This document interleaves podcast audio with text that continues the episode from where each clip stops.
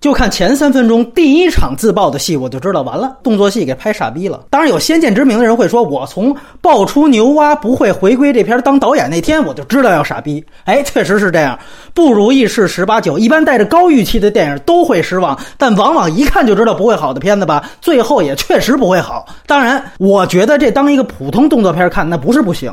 啊，该有的动作场面都有，整体水平和质感更像是谢里丹参演的那个《十二勇士》。可能比较好的一场戏就是墨西哥警察反水那场，而且有个事儿是槽点呢，也是继承，就是它通篇从配乐到外景都在极力贴近第一部的风格。这对于喜欢第一部那个调子的影迷来说，这一点也算是不错。量化成分数，这个片儿和第一部的差距就好比是《卧虎藏龙一》和二的差距。但是它比《卧虎》好的一点就是，它绝对没有跳出第一部的形式。你感觉导演知道自己水平次啊，所以特别有自知之明。他抱着无比虔诚的心态，在那小心翼翼的临摹。所以最后的结果就是，他带来的是一个同人电影的样子。第一部最牛逼的就是车队过边境闸口那一段，那我这一部呢，我再来一段，对吧？包括像已故配乐师约翰·约翰森那主题，那完全是一种泛滥式的继承。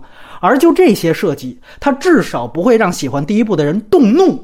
我相信看《卧虎藏龙二》，很多人可能看完是骂着出电影院的，像《星战八》什么的可能也是。但是这部不是这样的电影啊，所以他也可能能看。就像我刚才说的，当一部普通动作片看，或许你还觉得能过得去。那问题就是，如果它是一普通动作片，那我可能就不看了。更别说聊这电影。从动作戏的角度，这可能是和第一部差距最大的地方。你别说是和牛蛙比，蝶六碾压它都是九条街的。上来那个自爆式的，那是一个定场的动作戏啊，就是设计罪犯啊，说跑到悬崖了，然后反向给一个警察围过来的镜头，然后就炸了，没有任何的设计，特别像摩天营救的开场，也是一个自爆炸弹袭击，然后强森被炸断腿，就这两段你倒反倒觉得挺像。所以这要是摩天营救。二，你知道吗？那我能接受。全片没有任何一场戏是能看到稍微复杂一点的调度，所有打戏的移动镜头都丝毫没有流畅度，很多地方剪辑点都起到了非常不好的，打破了动作连贯性的作用。你比如说，女孩被劫持那场，车内一个镜头追尾撞碎玻璃。这个时候，按说才该到了动作戏的核心开端，但是他反倒接到一个路边拍摄的镜头，去交代那个车辆的位置关系，就这种拍法是保守至极。这个时候气氛已经上去了，时空连贯性是要大于位置关系的交代的。观众又不是傻子，不知道哦，追尾了你非得给一下。你还有本尼杀胖律师那一段，就是最后他拿个手枪咚咚咚，那傻不傻？而且你要是定真看，你会发现那个手枪的枪火貌似还是 P 上去的。就这个片子特效也糙，其实开场那个超视系的 PS 痕迹就挺出戏的了。而且它调动你揪心的方法，就超视系那段还是最传统的俄罗斯轮盘赌嘛。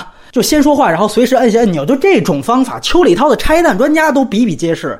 所以说，你要是拆弹二，那我也能接受，知道吧？什么摩天营救二都可以，哎，你就是不能边境杀手二。所以到这儿肯定有人问，哎，那如果一不是那么牛逼，你还会这么严吗？是这样，导演上啊。更多的平庸是在一光芒的反衬之下的，但是下边我要说剧本这个剧本的令人发指的偷工减料和不负责任，就和一好不好没关系了，因为一的剧本里单拎出来也是有很大问题的，而且最可怕的是这个片子导演换了，编剧没有换啊。还是那个大名鼎鼎的泰瑞·谢里丹，我们在《风和谷》里边提过他，那曾经是一个特别棒的编剧。接这片完全是为了钱吗？最后本尼假死的戏，那本来是一场夜戏。无线电说直升机十五分钟追上，然后灭霸说我给你十分钟，然后那司机也提速了，后面还说差两分钟就能追上。结果直升机真正追上，那已经是天亮了。那合着匪徒开汽车绕山路，比直升机直线距离飞还能开出那么远去。我他妈到那儿都看懵逼了，而且你注意，本尼已经醒来的时候，直升机才从他头上飞过去，那不是说好了两分钟到达事发地点吗？大哥，你这时间怎么算的？最最重要的这场动作戏的时态问题，怎么能这么将就呢？这是 B 级片吗？还有最后，本尼开车失血过多，晕在路边，然后就一个字幕，一年后。他除了刘道八之外，什么都没有交代。那问题是，刘八和最后晕倒是两件事吧？你要想暗示是杀他的小男孩，最后又良心发现救了他，那你应该拍出来吧？而且凭什么良心发现？怎么救的他？任何让主角逃困的可能性，你都起码应该拍出来吧？这些都是问题，所以他可能觉得我解决不了，干脆最后我就不拍了。这个太偷懒了。包括最后小女孩你没杀，那然后呢？你说回去当人证了，那你怎么当人证啊？你公然违抗女上司和更高层的指令，回去之后，女上司他们不会找人把这女孩给杀了？而且你抗命不尊，你的后果是什么？小女孩最后回到墨西哥了吗？如果回来之后，谁送回的？怎么送回的？如果没送回，那他爸那个黑帮会有什么反应？你这些全都没说啊！你会注意到这个片子里面几大毒枭、几大黑帮全都被编剧给假定静止了。开始说主角挑拨离间的时候，那黑帮的反应到底是什么？就这个离间，它到底起没起作用？如果起了作用，那他俩应该打起来了，你这儿应该有场打戏啊。如果没起作用，那就是被识破了，人家将计就计了，那你这儿应该有段文戏啊。你什么都没写，这篇呢就是前面随便挖坑，想到哪儿写到哪儿，最后一没辙来个一年后，你八个一年后你也洗不白啊。有人说这篇还要拍续集呢，那这样。他续集把这些问题通通都讲清楚了，咱们再给续集打分。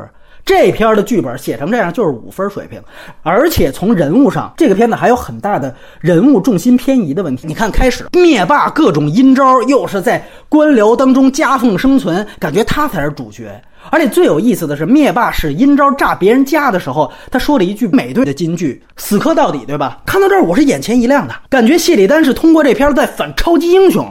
尤其是在反美队这种主旋律式的超级英雄，因为这句台词其实是很励志的。结果他放在他炸死别人妻儿的时候用，而且他其实也代表美国，又故意挑了一个演灭霸的演员，这个感觉是挺有力度的。结果看到后边虎头蛇尾哦，合着你再回头看这么一句，其实就是一私货。最后本尼一出场，布罗林整个成鸡肋了。你灭霸，你靠边站吧，我开始要耍帅了。说句实话，你要反思美军暴行，你要说他什么没找着真凶，你就开始无脑开干霸权主义这些，那你就应该把焦点全都放在布罗林这个人身上。我们在风和谷那期就说过，像本尼那个人物，他的那个报私仇的线索，其实影响了整个宏观的政治线布局。现在这个坑不出所料的延续到这一步了。我就问你，上一步他不是代表哥伦比亚那个超级超级巨大巨大的大毒枭来铲平了墨西哥这几个小毒枭了吗？那这一步怎么还是一片乱局啊？而且这一部把他写成一个金刚狼三世的人物，哎呦，对那个小女孩那是疼爱有加。而且他和那个女孩说过，说当年杀我全家的那个，其实那个毒枭是给你爸爸服务的，等于你爸爸才是我真正要报仇的对象。哎，上一部结尾你把另一个毒枭仇人一家子可全都杀了，那小孩你可一个都没放过。我操，这一部怎么变成这个杀手不太冷了？布罗林也是，那人物转变写的什么呀？前面把他写成一个说有点理想主义，希望彻底解决贩毒的人，为此他才不择手段。完了，最后又写他不肯杀女孩，而且还是那句话，你凛然得了吗？你回去人家不得找人给他做了，最后还给烘托成了一个良心发现的样子。这不是同一个导演导的，可这是同一个编剧写的呀。如果说技不如人，那是水平问题；自己偷懒，这是态度问题吧？那你说水平不行，态度还差，我凭什么买单呢？